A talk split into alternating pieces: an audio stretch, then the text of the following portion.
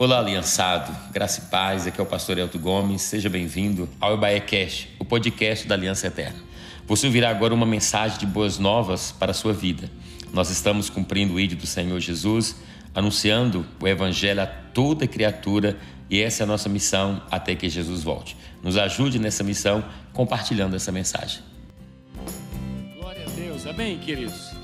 Fique atento nas nossas conferências, né? Vai estar acontecendo a conferência de homens para todos os homens casados. Queria incentivar você a partir de amanhã. Já pode fazer a sua inscrição. Queria contar com todas as mulheres aí, para já inscrever o seu marido, para estar participando. Será um tempo incrível de Deus para todos nós. A partir da próxima semana, já vamos trazer aqui maiores informações, tá bom? Tem também a conferência Kids, né? Uma equipe de outro mundo. Faça lá a sua, a sua inscrição também para toda a igreja professores, os pais, conferência de dança também, né? Olha, vai ser um tempo muito precioso e vamos estar juntos aí em nome do Senhor. Abra sua Bíblia, por gentileza, no livro de Colossenses, capítulo 2. Amém, gente? Amém? Fica triste não, tá? tá tudo certinho. Colossenses, capítulo 2. Vamos ouvir a palavra do Senhor. Deus tem uma palavra para o nosso coração. Todos encontraram aí Colossenses, capítulo 2. Abre a sua a sua palavra e a Bíblia. Você que tem em casa também, vamos compartilhar juntos aqui da palavra de Deus, aquilo que o Senhor tem para nós. Colossenses capítulo 2, verso 6.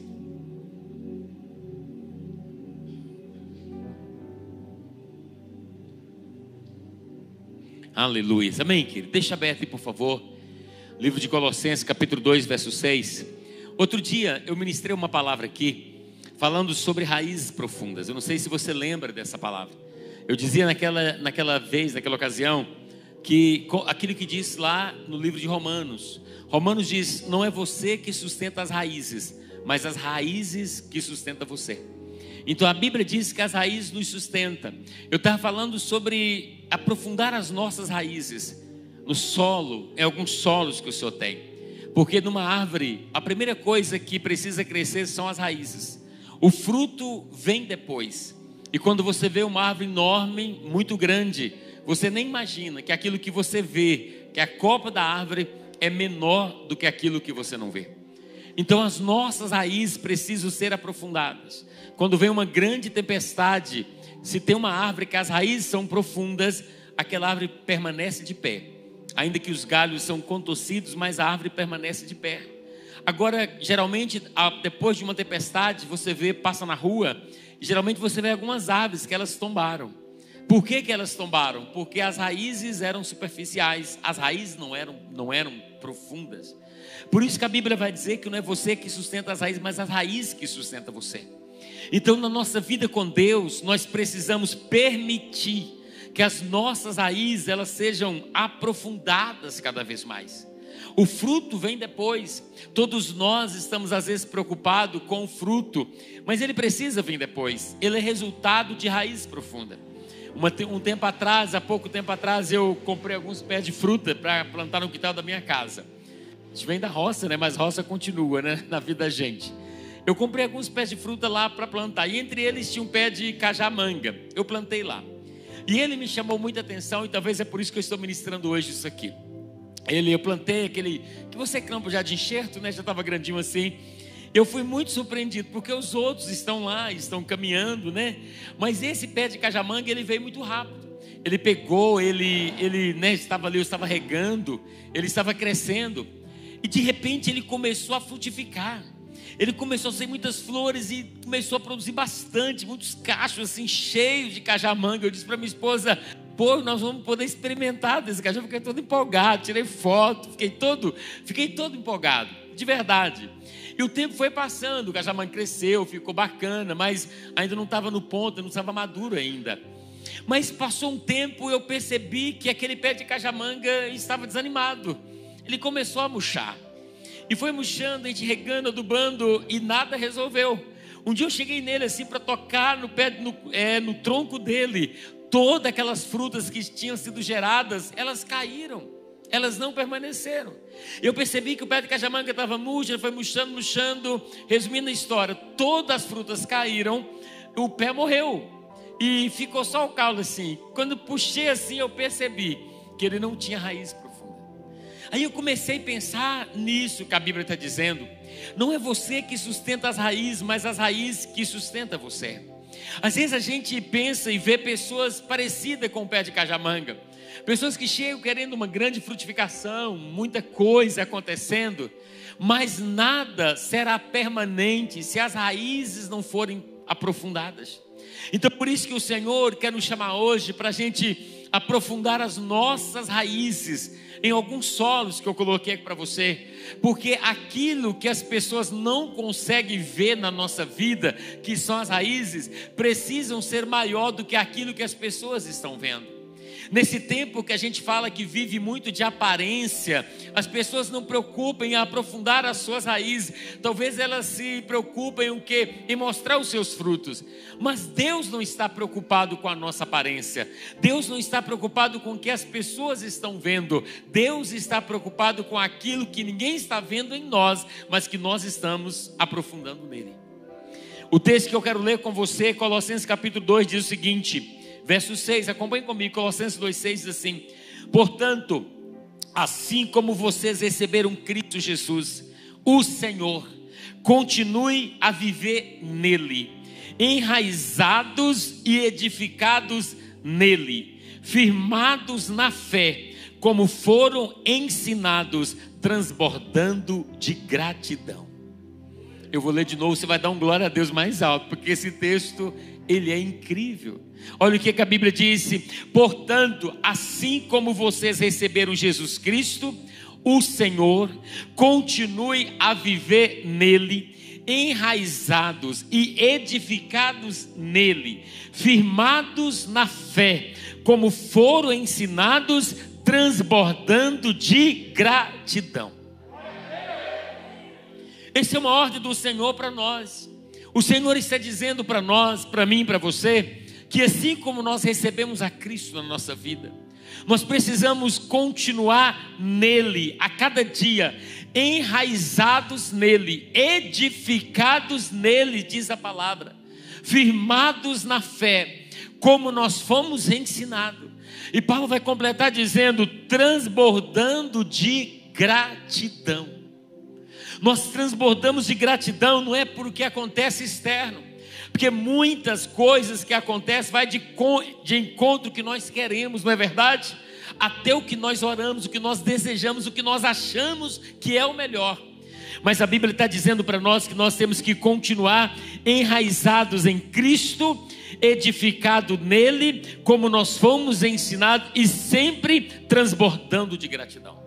Esse texto nos ensina que o nosso primeiro chamado é estar com Deus. Jesus chama aqueles discípulos e Jesus anda com eles. Jesus não queria passar para eles apenas algumas informações, não, mas Jesus queria reproduzir neles, nos seus discípulos, ele queria reproduzir a si mesmo.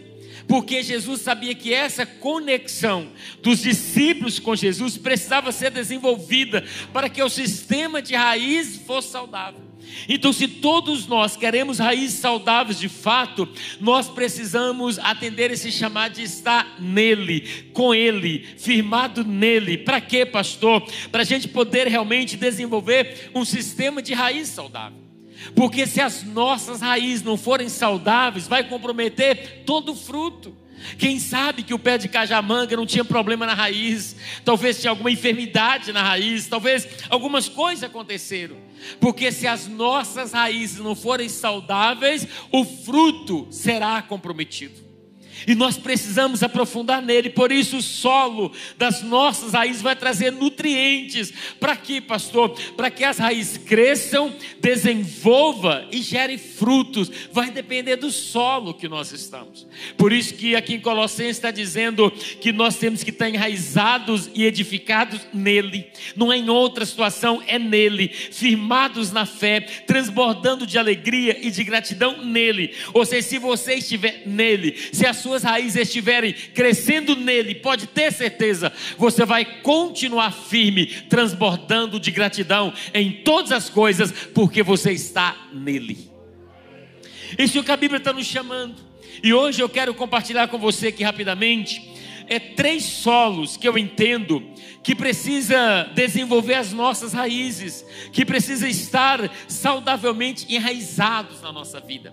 Três solos que eu acho assim fundamental para que a gente possa realmente ter saúde, sabe, continuar cumprindo o propósito. O primeiro solo que eu trouxe aqui, que as suas raízes, as nossas, precisam ser aprofundadas, é o solo da intimidade. Fala comigo, é o solo da intimidade.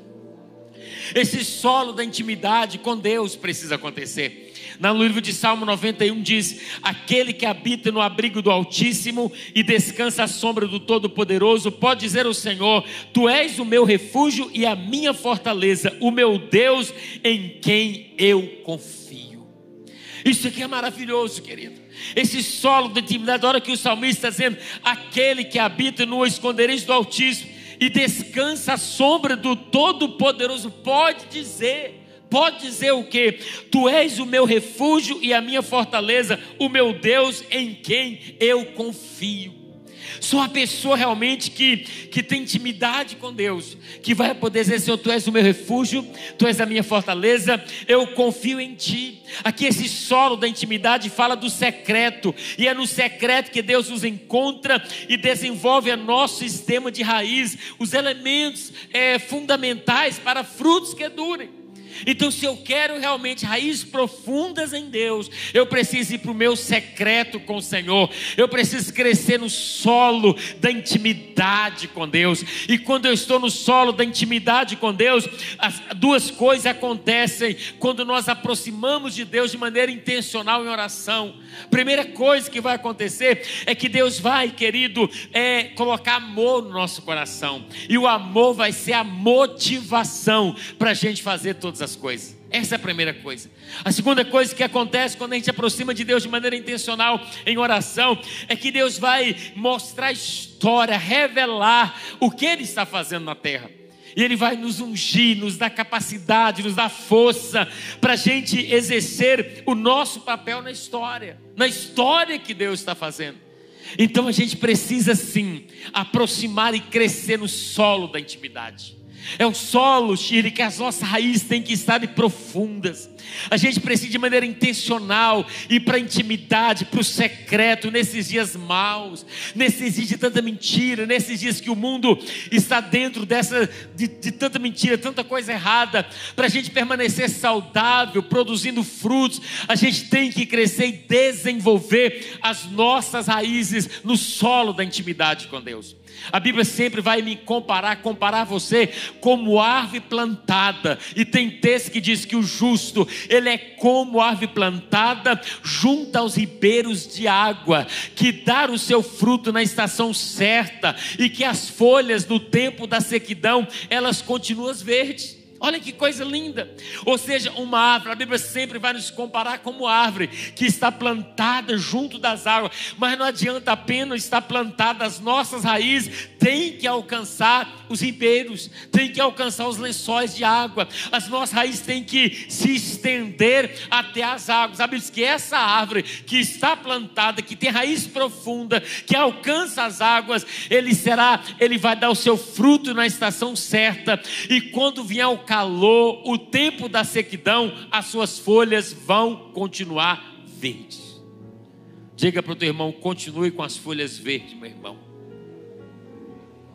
Não deixe que tristeza, decepção, não deixe porque porque nós sabemos que nós somos o solo que nós estamos plantado. Por isso que Mateus 6 vai dizer: "Mas quando você orar, vai para o teu quarto, fecha a porta e ora ao seu pai que está no secreto. Então seu pai que vê em secreto, ele recompensará." Ouça uma coisa: Deus reserva algumas coisas para serem encontradas apenas no secreto. Ouça isso. Existem coisas que Deus tem para você, que Deus reservou para você, para tua casa, para tua vida, para o teu ministério, que essas coisas foram reservadas para o secreto. E você só vai encontrá-las se você correr, se retirar para esse lugar íntimo de oração. Que você só vai encontrar se você for para desenvolver o solo da intimidade. O salmista, ele vai dizer no Salmo 119: Eu fico acordado nas vigílias da noite para meditar nas suas promessas. O salmista diz: Senhor, eu tenho um prazer de estar na tua presença de madrugada, nas vigílias da noite, para meditar nas, nas, nas promessas do Senhor para meditar na presença do Senhor. Querido, o solo da intimidade é onde Deus vai entregar estratégias para você. É onde Deus vai te dar ideias, Deus vai te dar unção específica para você vencer nesse tempo. É no solo da intimidade que Deus, que nós recebemos estratégia de Deus. Existem muitas coisas que nós não sabemos como fazer. Um dia um dos nossos pastores de um prédio me ligou, falou: "Pastor, está acontecendo essa situação. O que que nós vamos fazer?" Eu disse, eu não sei. Ele disse, se o senhor não sabe, quem vai saber? Eu disse, Deus, vamos correr para o lugar secreto e vamos procurar a Ele o que nós devemos fazer. E foi isso que nós fizemos, fomos orar. E o que, que aconteceu? Deus deu estratégia. Então estou te ensinando hoje algo muito poderoso, porque talvez você está aqui enfrentando momentos, tempestades, lutas na sua vida, né? Temores e a tua alma está atribulada corra para o secreto, diga: Senhor, me dê estratégia, me dê sabedoria, me dê palavra, me dê unção, me dê graça, me dê sanidade, me dê, sei lá o que for necessário para me vencer esse momento. Então, cresça as tuas raízes no solo da intimidade, para você gerar frutos saudáveis, para você permanecer. Talvez você não entenda porque muitas pessoas não ficam na igreja. Ouça uma coisa, filho. Vir à igreja aos domingos é bom, mas não resolve, porque muitos já vieram e sentaram no mesmo lugar que você está sentado. E os que estão lá fora, é grande maioria, na verdade é maior, é, tem, tem mais gente que não congrega do que a gente que congrega. Por que, pastor? Me explica isso, eu explico a você. Porque vieram para casa, para o jardim de Deus, mas não permitiram que as suas raízes se aprofundassem no solo da intimidade com Deus. Se a gente quiser permanecer na casa, a gente precisa permitir que as raízes da intimidade cresçam e desenvolva nesse solo. Quem está me entendendo hoje? Esse é o primeiro solo que eu quero que você pense, desenvolva o seu sistema de raiz, por quê? Porque tempestade sempre virá, sempre virão. Sempre vai ter tempestade na nossa casa. Sempre vai ter muitas lutas na nossa vida. Sempre vai ter muitas batalhas. Verdade ou mentira, irmãos? Sempre. Então nós temos que crescer no solo da intimidade saber quem nós somos, quem Deus é, como o salmista diz, o salmista está dizendo aqui para nós, né? Ele diz no texto que eu li para você: aquele que habita no esconderijo do Altíssimo, descansa à sombra do Onipotente, aquele que está na intimidade, no secreto com Deus, só ele vai poder dizer o que? Tu és o meu refúgio e a minha fortaleza, o meu Deus, a quem eu confio. Ou seja, se eu não cresço no solo da intimidade, eu não vou confiar em Deus. Eu não vou confiar no Senhor. Esse é o primeiro solo. Qual é o primeiro mesmo? Qual o primeiro solo? Se não aprender, eu vou pregar tudo de novo, né? E olha que hoje eu não estou muito animado, não, vou pregar tudo de novo. O segundo solo é o solo do serviço. Fala comigo, serviço. Esse é o segundo solo que nós precisamos desenvolver o nosso sistema de raiz. Olha o que, que diz em 1 Samuel, capítulo 22, diz assim: Quem dentre todos os seus oficiais é tão leal quanto Davi, o genro do rei, capitão da sua guarda pessoal e altamente respeitado em sua casa. Se você lê em Atos sobre Davi, Atos vai dizer que Davi, ele serviu a sua geração. Davi foi um homem que nasceu para servir, então o solo do serviço é um solo que precisa ser desenvolvido às nossas raízes. A forma como Jesus serviu os seus discípulos, eu fico pensando que eles ficaram chocados, Samara. Como é que Jesus serviu aqueles discípulos? Eles esperavam um rei, um, sabe, um senhor, um Messias prometido. O rei é um libertador. Aí vem Jesus o que? Servindo né, as pessoas que nenhum outro judeu se atreveria a chegar perto. Ele serve a mulher samaritana, ele vai servir o cobrador de impostos, leprosas, prostitutas. Jesus vai servir. Porque Jesus vem com esse estilo de vida. O texto de João 13 vai dizer: quando terminou de lavar-lhe os pés, Jesus tornou a vestir a sua capa e voltou ao seu lugar. Então Jesus perguntou a eles: Vocês entendem o que eu fiz? Vocês me chamam mestre e senhor, e com razão, pois eu sou os, eu sou. Pois bem, se eu sendo senhor e mestre de vocês, lavei-lhe os pés, vocês também devem lavar os pés uns dos outros. Eu lhes dei o exemplo para que vocês façam como lhes fiz. Digo-lhe verdadeiramente que nenhum escravo é maior do que o seu senhor, como também nenhum mensageiro é maior do que aquele que enviou. Agora que vocês sabem essas coisas, felizes serão se as praticarem praticarem. Diga glória a Deus. Ou seja, Jesus pega e começa a lavar os pés dos discípulos. E começa vocês estão vendo? Eu sou o Senhor de vocês, não sou de. É mesmo, pois é. Eu sendo mestre e Senhor, eu lavei os pés de vocês. Vocês devem fazer isso. Vocês devem servir uns aos outros. E olha, faça isso. Olha, Jesus está dizendo: se vocês sabem, felizes serão se as praticares. Amar é igual a servir. Abraça o estilo de vida, servir o próximo. Feliz quem serve. Por isso que a Bíblia diz que é melhor servir do que ser do que ser servido. É melhor você abençoar do que você ser abençoado, não é verdade? A gente poder colocar nessa posição, então, eu não sei você está aqui, eu não sei se você está servindo, mas cresça no solo do serviço nos ministérios da igreja, se envolva nas células, nos ministérios, né? Lá nos kids, se envolva, né? Outro dia eu estava na porta e um senhor, ouviva com a camisa dos kids. Eu falei: O que, que você está fazendo com essa blusa? Ele disse: Pastor, eu estou nos, é lá no kids agora. Eu falei: Jesus está voltando. Porque você é a única pessoa, a última que eu pensaria estar lá.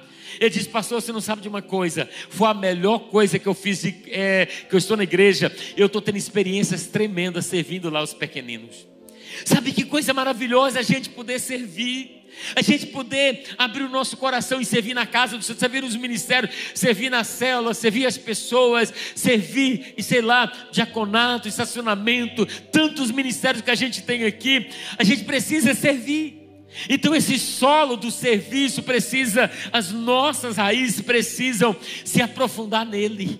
Porque se não for, nós não vamos gerar frutos realmente, sabe, que vai glorificar o nome do Senhor. Então, procure oportunidade para servir, elogie aqueles que servem. Servir é uma bênção. Talvez você está aqui na igreja e fale, essa igreja é grande, tem muita gente, não tem, não tem nada mais para fazer. Pelo contrário, tem tanta coisa aqui para serem feitas. Então a gente precisa servir, servir, por exemplo, comece a servir lá na sua casa. É tão bom servir. Primeiro a gente serve a Deus. A escala é assim: primeiro a gente serve a Deus, depois a gente serve o próximo. E se der tempo, a gente serve a gente mesmo. Você está no terceiro lugar na escala. Fala comigo: primeiro a Deus, segundo o próximo, e depois a mim mesmo. Olha para você ver, você não é o primeiro, você é o terceiro na escala de serviço. Então começa a servir. Quantos homens casados temos aqui? Levante a mão assim. Começa a servir lá na sua casa. Sirva sua esposa. Sirva a sua esposa com alegria. Você serve a sua esposa com alegria. Já viu aquele marido que chega em casa, só fica no sofá com o controle da televisão na mão? Né, irmão Salomão? Só mudando de canal. A esposa chegou trabalhando, fazendo janta, cuidando de menino, cuidando da casa do cachorro, cuidando de tudo. E ele, o bonitão, está deitado no sofá. O que, que acontece com essa mulher? Ela vai cansar, vai ou não vai? E o que, que ela vai fazer um dia? Ela vai gritar: qualquer dia eu vou sumir dessa casa. Vocês vão ver que eu faço falta nessa casa. É assim que acontece. Porque o que está faltando nessa família? Está faltando uma palavra que eu já ensinei aqui, chamado mutualidade. O que, que é mutualidade? É quando cada um faz a sua parte. Agora imagina na família, a mulher chegou, o marido chegou, o marido faz uma coisa, a mulher faz outra, o marido cuida do menino, a mulher está lá cuidando de uma coisa de outra, um está lavando o banheiro, está arrumando a cozinha, está todo mundo trabalhando. Imagina, mutualidade, cada um faz a sua parte. Porque se a gente serve na casa e recebe da casa, nós temos que também ajudar nas tarefas da casa. A mesma coisa é a mulher. A mulher precisa ajudar o marido também. E precisa servir. Os filhos precisam servir os seus pais. Amém? Quantos solteiros nós temos aqui? Levante a mão assim. Você ajuda o seu pai em casa? Você ajuda a servir na sua casa? Você ajuda a sua mãe a arrumar a cozinha, minha querida? Ajuda? Talvez sua mãe está lá morrendo, trabalhou, está trabalhando demais, está lá arrumando e você, lindona, bonitona, está só no zap. Não ajuda a sua mãe a fazer nada. Cresça as tuas raízes no solo do serviço. Coisa maravilhosa é a gente poder servir uns aos outros. Jesus diz: Assim como eu fiz, eu lavei os pés de vocês, vocês devem lavar os pés uns dos outros. A coisa mais linda na Bíblia ou na vida é quando alguém olha para nós e fala, alguém ali, aquela pessoa está disposta a servir. Então nós temos que crescer as nossas raízes como igreja, primeiro no solo da intimidade com Deus, e segundo, no solo, não é verdade? No solo da comunhão, no solo do serviço, crescer, desenvolver, servindo. Sabe como eu me tornei pastor dessa igreja? Vou te falar. Eu me tornei pastor dessa igreja lavando banheiro em acampamento de jovens. Eu não conhecia ninguém aqui. Estava tendo acampamento, André Batista faz os acampamentos aqui com jovens do Parque Industrial, muitos jovens das igrejas da Convenção Batista Nacional. E aí eu, eu chegava no acampamento, eu queria servir, porque eu falava, eu quero ser útil. E aí tinha gente para fazer tudo, mas não tinha para lavar banheiro. Eu disse, deixa os banheiros comigo, que eu vou lavar os banheiros. Eu comecei a lavar, e não é por nada não, eu lavava banheiro direitinho, até hoje. Ajudo, arrumo cozinha lá em casa, eu ajudo, eu gosto de fazer as coisas em casa.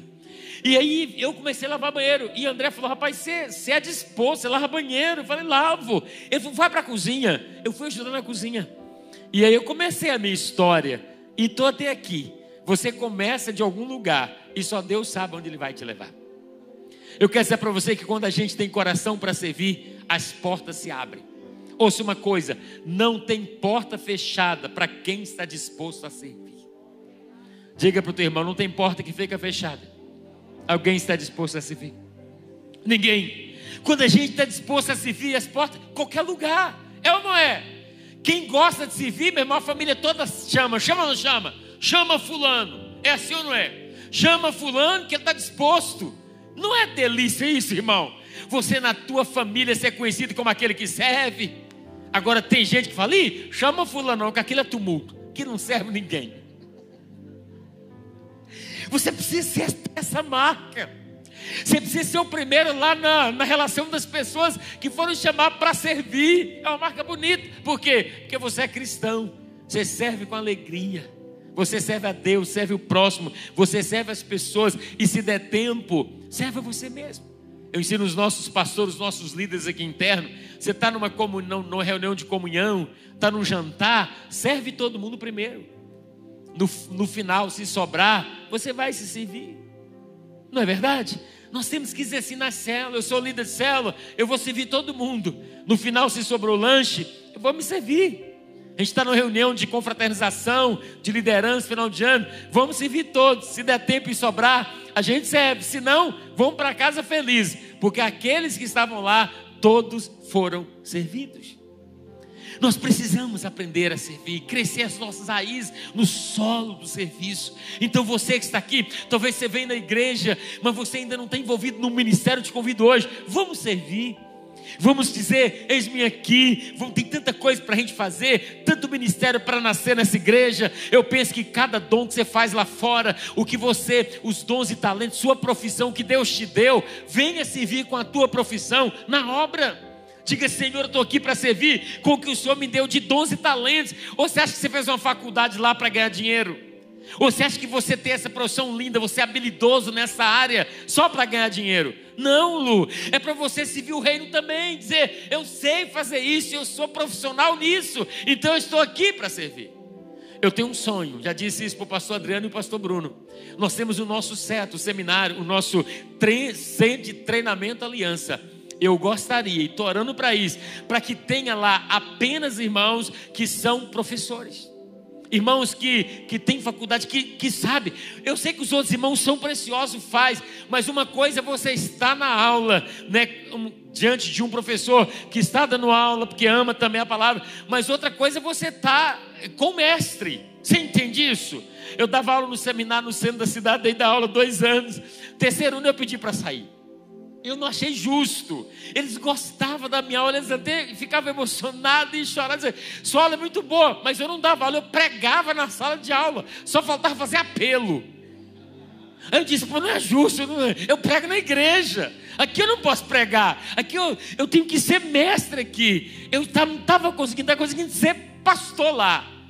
Eu estou dizendo para você que nós temos muitos professores entre nós. Nós temos professores aqui de mestrado, doutorado, professor de faculdade, tudo aqui entre nós. Por que, é que você não vem servir com esse dom lindo lá no SETA? Você já pensou isso? Já pensou tua aula? Você foi preparado para isso. Ouça o que eu estou te falando. Imagina tua aula incrível. Se você dá uma boa aula lá, aqui, meu irmão, você vai, sabe assim, você vai arrebentar, você vai contribuir de maneira poderosa. Então, sirva a Deus, cresça as raízes no solo do serviço. Terceiro, mas antes, qual é o primeiro solo mesmo? Qual é o primeiro solo que você tem que crescer as raízes? Intimidade. Qual é o segundo? Qual é o terceiro? Vou falar agora, já deu uma dica. Solo da comunhão. Qual é o solo? Comunhão. 1 Samuel 22 diz: Davi fugiu da cidade de Gade e foi para a caverna de Adulão. Olha, olha esse texto. Quando seus irmãos e a família do seu pai souberam disso, foram até lá para encontrá-lo. Também juntaram-se a ele todos que estavam em dificuldades, os endividados e os descontentes. E ele se tornou líder deles. Havia cerca de 400 homens com ele. Engraçado aqui que possivelmente Davi foi encontrado por essas pessoas que ele gostaria de continuar escondido delas. A Bíblia diz, Andil, que Davi fugiu para a cidade de Gade e foi para a caverna de Adulão. Davi foge. O que, que Davi está dizendo aqui? Olha para mim. Ele disse: Eu vou fugir, eu não quero comunhão, não. Esse povo aí, eu não quero, eu quero fugir desse povo. Davi vai para a caverna, para a caverna de Adulão. Quando Davi chega lá, ficaram sabendo, foram todo mundo atrás de Davi. Só que não foi gente boa, não. A Bíblia diz que foram os que estavam em dificuldades, os endividados, os descontentes, os amargurados. Foram atrás de Davi e não foram meia dúzia, não. Foram 400 homens atrás de Davi. Davi estava querendo fugir deles. É, é engraçado isso aqui. Muita gente esquisita foi para Davi. Cá entre nós, você já tentou fugir de gente esquisita? Tem umas pessoas esquisitas que vêm atrás da gente, meu gente. Tem gente que você quer fugir. Só que Davi estava fugindo. Davi disse: Eu não quero, eu vou fugir. Eles vão atrás de Davi. Falaram: Davi, não vamos atrás de você. Gente, que absurdo. Na nossa vida é assim. Eu estou dizendo para você que na igreja não tem como a gente fugir da comunhão. Não tem como a gente fugir dizer, eu vou isolar. Na igreja, ouça aqui, não tem como a gente querer ser isolado. Talvez você, você vem da igreja, você gosta da igreja, mas você não tem comunhão. Cresça as suas raízes no solo da comunhão.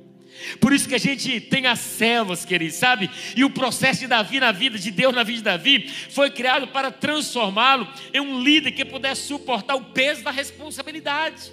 Por isso que Davi, Davi faz o quê? Davi vai assumir a liderança dele. 400 homens amargurados, pastor Rafael, endividados, complicados. Davi querendo fugir desse povo, eles vêm até Davi. Davi fala: Sabe, Duma, eu vou liderar esse povo. Olha que coisa, eu vou ter comunhão com esse povo. E olha para mim aqui. Se você for ler a Bíblia lá na frente, você vai ver que Davi sentou no trono de Israel um dia. E a Bíblia fala dos, da, dos valentes de Davi. Ouça uma coisa: os valentes de Davi estavam entre esses homens. No passado, eles eram amargurados, endividados, problemáticos. Mas Davi lidera esses homens, traz para a comunhão e os transforma em valentes, que vai ajudar Davi nas batalhas dele. Talvez tenha gente complicada que está perto de você hoje. Talvez tenha gente complicada que está pertinho de você, que você quer fugir, que você não quer ter comunhão. Permaneça em comunhão, porque esses complicados hoje podem se transformar nos seus valentes para te ajudar nas batalhas futuras que Deus tem para a tua vida. Diga para o teu vizinho: não despreze ninguém. A vida em comunidade é surpreendente, meu irmão. Nós temos oportunidade de relacionar com diferentes tipos de pessoas, né? Criação, estilo de vida, condição financeira. Jesus relacionava com todos, Jesus não era solitário. E é isso que eu gosto da célula. Estava falando da célula. Na célula a gente vai reunir com todo mundo, né? Na célula é um negócio incrível de reunião. Tem gente esquisita na célula também, né? A gente, mas você também é um pouco esquisito. A gente vai aprendendo, a gente vai aprendendo com o outro, contando experiência. A gente vai relacionando com as pessoas. Como eu disse, gente com criação diferente, estilo de vida diferente, condição financeira diferente. A gente vai relacionando. E é nisso que Deus vai ordenando a bênção dele. É assim que a gente vai crescendo. Por quê, pastor? Porque todos nós precisamos relacionar. Sabe, querido, todos nós temos pontos cegos. Deus não nos deu uma visão de 360 graus. Que é isso, pastor? Não é apenas Deus que revela áreas que precisamos enxergar. A comunhão também nos revela. Ou seja, você não tem uma visão 360 graus. Tem coisa na tua vida que você precisa melhorar, mas você não vê. Tem coisas que você acha que você está arrebentando e você está dando uma nota. Verdade ou mentira? Tem coisa que você fala, gente, eu estou arrebentando isso aqui. Você está dando uma notinha lá, todo mundo está vendo. Porque você não tem visão 360. Por isso, querido, que não é só Deus que mostra. Deus vai revelar também usando pessoas na comunhão. É o que eu chamo de toque. Sabe o que é toque? Já falei aqui no discipulado sobre o toque. Toque é quando alguém está em comunhão com você e fala assim: vem cá, querido, eu quero te dar um toque. A maneira que você cuida e fala com seu marido não é bacana. Posso te dar um toque? Você entende? Quando, quando alguém fala assim, deixa eu te dar um toque aqui, olha, é, é, a maneira que você cria o seu filho não está legal. É, eu posso te dar um toque?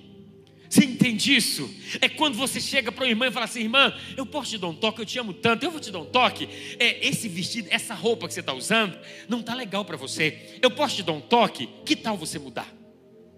Amém? Só que para receber um toque, primeiro, eu tenho que ser humilde para receber. E segundo, eu só recebo o toque de quem tem comunhão comigo, que eu sei que me ama. Por isso que é importante a gente ter comunhão, porque imagina você ver uma pessoa na igreja que você nunca viu, aí você chega, irmã, pastor mandou te dar um toque, deixa eu te dar um toque. Essa roupa sua não está bem para você. O que, que, você vai falar? Qual é essa outra? Afasta de mim, Satanás, eu não te conheço. É assim, não é? Porque a gente não aceita toque de pessoas que a gente não, não tem comunhão. Agora, se você tem comunhão, se você relaciona, você fala, eu posso te dar um toque? Por favor, me dê um toque. Porque é assim que acontece na vida. Toda mulher sabe dar toque para o seu marido, dá ou não dá? Na marido, o marido só é marido assim porque a mulher dá toque. Porque pé o cara solteiro, ele é todo esquisito. Ele veste esquisito, ele anda esquisito, ele fala, ele come esquisito. Solteiro é esquisito. Eu não é, gente? Agora o cara casa porque a mulher vai dando toque. Vai ou não é? Ô amor, essa blusa não, tá feita demais, muda. Aí o cara já começa a aprumar. É assim ou não é? Amor, muda isso aí, amor. Ô amor, para de comer com essa boca aberta. É isso, come direito. é assim ou não é? Quantas mulheres dão toque nos maridos aqui de vez em quando? Todo dia, né? Dá lá, pastor Marcos, dá um toque lá. É por isso que é todo elegante assim. Você é todo elegante, você é nobre. Porque tem uma esposa nobre que dá toque. Gente, é verdade. Então a gente precisa dar toque. Isso fala de amor, isso fala de comunhão. Agora, como que eu vou receber o toque de alguém se eu não tenho comunhão com as pessoas? Você não tem visão 360 graus. Você precisa de pessoas que vejam o que você não está vendo. Porque às vezes você acha, como eu disse, você está arrebentando, você está dando uma nota. Sabe? Você tem que falar, meu Deus, esse toque aqui, quantos toca minha esposa? Me dá. Às vezes eu prego e vou embora e falo, amor, deixa eu falar uma coisa. Você falou isso lá que eu achei legal, não. Foi mal. Ela me dá toque direto. Quando eu comecei meu ministério aqui na igreja, alguém me deu um toque e mudou minha vida. É, teve aquela, era final de ano, já contei isso aqui. Tinha assim, para indicar quem ia ocupar os cargos da igreja, Roger. Aí eu, eu vim para essa reunião. E aí tinha uma classe aqui da escola bíblica dominical que era da terceira idade, só tinha oito irmãos lá. E essa classe ninguém queria dar aula, porque os irmãos não, não enxergavam e não ouviam muito também, não. Terceira idade, tinha oito. Aí eu falei, ah, eu queria, estava doido para servir alguma coisa. Eu falei, gente, ó, eu, eu tô aqui. O pastor assim falou, então tá, pastor, você vai dar aula lá então. Eu falei, beleza. 2000 não sei quanto. Eu fui o professor oficial da classe da terceira idade. Delícia. Reunia lá na galeria. Aí eu cheguei lá, comecei a dar aula. Primeiro, primeira semana, segunda semana, passou um mês. E lá tinha um irmão chamado irmão Messias. Então até morto já. Irmão Messias era um irmão precioso. Aí um dia ele olhou para mim assim, eu dando aula, falando. Ela falou para mim assim: Ô Elton, não era pastor, falou Elton, eu quero dizer para você que eu gosto muito de você, senhor. Você é tão precioso. Mas deixa eu falar uma coisa aqui. O que você fala eu não entendo nada. Pastor, eu não entendo nada. Você fala muito rápido. Eu não entendo nada. Eu falei, irmão Missia, eu tenho que falar mais devagar então. Então hoje eu sou meio acelerado. Quando estou acelerado, eu falo, irmão Missia está por aqui. Eu tenho que falar devagar. Você entende? Um toque que o irmão me deu lá atrás, no começo da minha caminhada, serviu para mim. Eu estou dizendo para você de você receber toque na comunhão de pessoas que te amam e que você ama também. Você nunca vai melhorar sozinho. Ouça uma coisa para você nunca esquecer. Deus trabalha com duas mãos na nossa vida. Existe uma mão interna. Eu, eu não falei isso em nenhum culto, estou falando agora, Deus está falando com alguém isso aqui. Existe uma mão interna de Deus trabalhando dentro de nós, e existe a mão externa de Deus trabalhando fora. Ouça isso, nunca esqueça. A mão interna dentro de nós é o Espírito Santo. Ele está trabalhando dentro de nós. O Espírito Santo é a mão interna de Deus, como o oleiro, já, viu fazendo vaso? É uma mão externa, outra externa ali, trabalhando para o vaso ficar bonito. É assim que acontece na minha vida e na sua. A mão interna é o Espírito Santo de Deus trabalhando. E a mão externa, pastor? A mão externa de Deus, não esqueça, são as pessoas que Deus colocou do nosso lado. A tua esposa é a mão externa de Deus trabalhando na tua vida. O teu esposo é a mão externa de Deus trabalhando na tua vida. O teu pastor é a mão externa de Deus trabalhando na tua vida. Deus coloca pessoas como a mão externa trabalhando em nós. E nós, se nós queremos ser aperfeiçoados, nós precisamos o quê? Permanecer. Por que, que as pessoas não ficam casadas? Porque ela não aguenta trabalhar da mão externa. Fala, não aguento não. Porque mulher, sim, mulher quando fala assim, vamos conversar. Já viu como é que elas falam? Você já sabe que elas pegaram a maior lixa que tem, a mais grossa, para te lixar. É ou não é, gente? Porque mulher tem um poder de lixar a gente, onde elas aprenderam isso. Elas vão na ferida, né? E vai passando a lixa assim, ó, e vai lixando e vai sangrando. Aí você tem duas opções. Você fala, ó, você tem duas opções, né? Ou você aguenta para ficar melhor porque é a mão externa de Deus, ou você foge e vai embora. Por isso que casamento, quanto mais o tempo passa, a gente só vai melhorando. Eu vou completar 23 anos. Quando eu casei, a lixa era muito mais grossa. Agora está afinando a lixa, graças a Deus. Não está sangrando muito, não. Mas sempre tem lixa. Lixa nunca vai acabar. Porque elas gostam de uma lixa. Ela chega mais cedo para a gente conversar. Não era para fazer outra coisa, não. É para conversar. É luta, irmão. Você entende?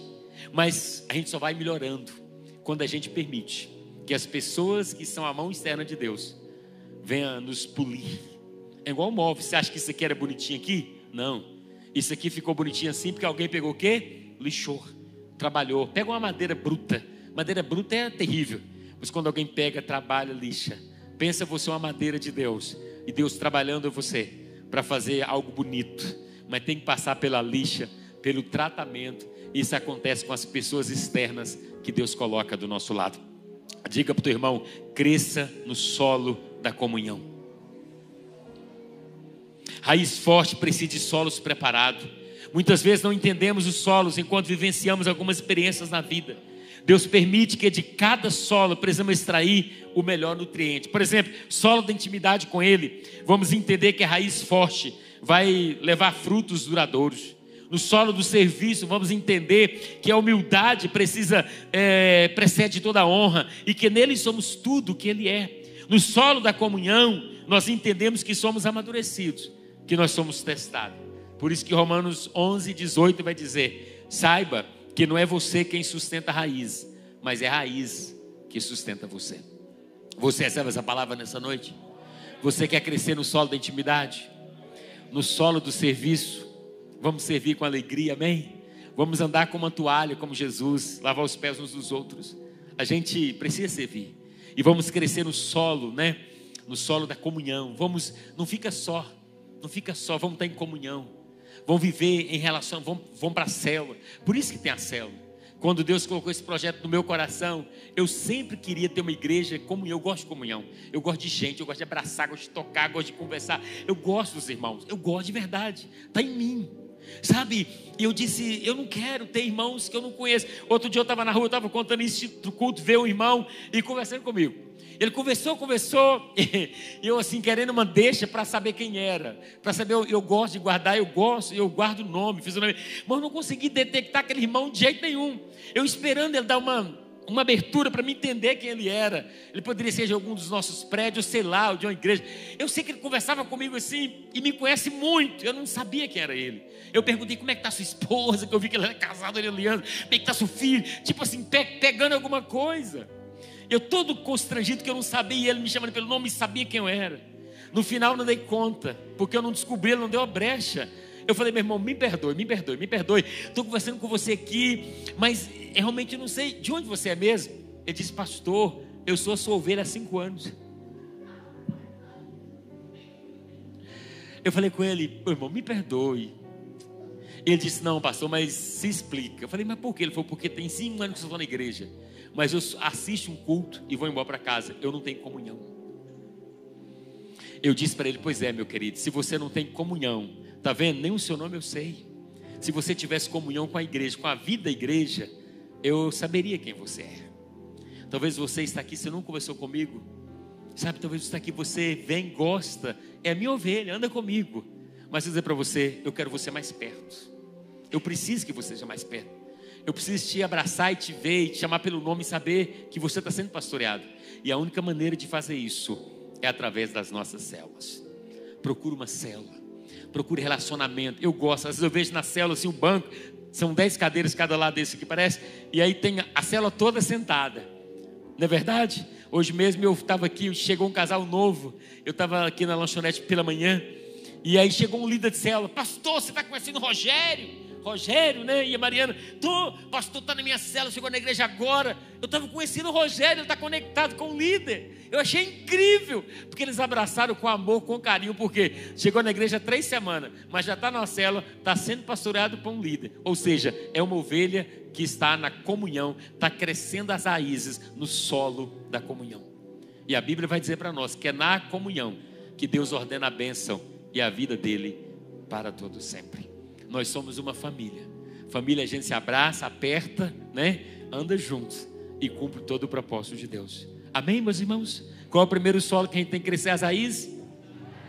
Qual é o segundo? E o terceiro? Comunhão. Qual desses você precisa aprofundar mais as suas raízes aqui no ministério? Qual desses? Fique de pé, eu quero orar com você. Quero abençoar a sua vida. A gente só fica no ambiente se a gente tiver comunhão, concorda? Né, Vivi? A gente chegou, conectou, né? acabou. A gente conecta, a gente está ali. Igreja é assim. A gente não quer apenas ser uma igreja grande, a gente precisa ter comunhão uns com os outros. Eu preocupo quando vejo alguém que entra na igreja, assiste o culto e vai embora. Eu fico preocupado, e se essa pessoa se distrair, se ela passar por uma luta, quem vai visitá-la? Se esse irmão que eu encontrei na rua enfrentasse alguma luta em cinco anos, ele não teria o pastor presente na vida dele. Por quê? Porque faltou crescer raiz no solo da comunhão. Outro dia faleceu alguém de uma família, eu tive lá. Quando eu cheguei lá, toda a célula estava lá. Não é gostoso? Todo mundo da célula. N vezes, sempre um líder de célula liga, pastor, lá na célula aconteceu isso com fulano. Aí eu imediatamente ligo para aquela pessoa. Como você ficou sabendo? Eu falo, não, alguém me falou, foi na célula. Como as células têm nos ajudado a pastorear com eficácia esse rebanho tão precioso que Deus tem nos dado. Quantos conselhos, quantos aconselhamentos. Eu sei que você, quando passa por uma luta, quem que você vai ligar? Teu líder de célula. Meu líder, está vivendo isso aqui me ajuda. Ou para o irmão da célula, não é, Alex? Ou para o irmão da célula. Você conversa, você tem alguém para compartilhar. Isso por quê? Porque você desenvolveu suas raízes no solo da comunhão. Os seus filhos hoje precisam desenvolver o solo da comunhão. Meus três filhos hoje estão envolvidos na igreja, eu fico feliz com isso. Porque, primeiro, é muito trabalho que a gente tem é, eu penso que alguns irmãos, eu já vou encerrar, alguns irmãos eu penso que o diabo não mexe mais com eles. Isso é uma teoria minha. Tem gente que já está tão enraizado na comunhão com Deus que o diabo fala: Isso aí, meu filho, já levou tanta pancada na vida que pode deixar que esse não desiste. Esse, esse está com Deus, esse não vai desistir. Porque a gente já está com raiz profunda. É assim ou não é? Já, já levou levando tanta pancada que a gente nem imagina sair da presença de Deus, porque nossas raízes estão profundas. Por isso que nós, como igreja, temos que cuidar dos nossos filhos, dos nossos, das nossas crianças na igreja. Por que, que o diabo investe tanto nos juniores e nos adolescentes e nos jovens? Por quê? Porque as raízes deles ainda estão tá superficial. Elas não se aprofundaram. E é claro que quem tem raízes é, não tão profundas é muito mais fácil tombar, ser destruído. É verdade mentira? Por isso que nós, como pais aqui, nós temos que fazer de tudo para envolver os nossos filhos, para que eles criem raízes na casa de Deus, comunhão na casa de Deus. Se os nossos filhos não terem comunhão aqui na casa do Senhor, vai ter comunhão lá fora. E você sabe o que vai acontecer no futuro. A gente tem que gerar. Eu fico no sábado aqui na igreja, às vezes, eu fico impressionado. Os pais trazendo seus filhos, levando, parece motorista de aplicativo. Eu acho incrível, incrível. Sabe? Porque você está dizendo, eu estou levando para ter comunhão, para estar com outros lá, para gerar relacionamentos. Sabe por quê? Quando eles crescerem, com quem que eles vão relacionar? Com os que criaram comunhão agora. Quem que vai chamar para festinha de 15 anos? Quem tem relacionamento. Não são aqueles do mundo são aqueles que andam com Deus. Isso funcionou na minha casa e tem sido que vai funcionar na tua casa também. Cria tua família enraizada na comunhão com os santos, porque essa comunhão nos protege e nos faz ver o que nós não conseguimos ver. E eu quero estar aberto para toque. Se você quiser me dar um toque, pode dar. Fala, pastor, você está achando que está arrebentando isso aí? Você está dando uma moto, viu, camarada? Vou te dar um toque. Eu sou aberto.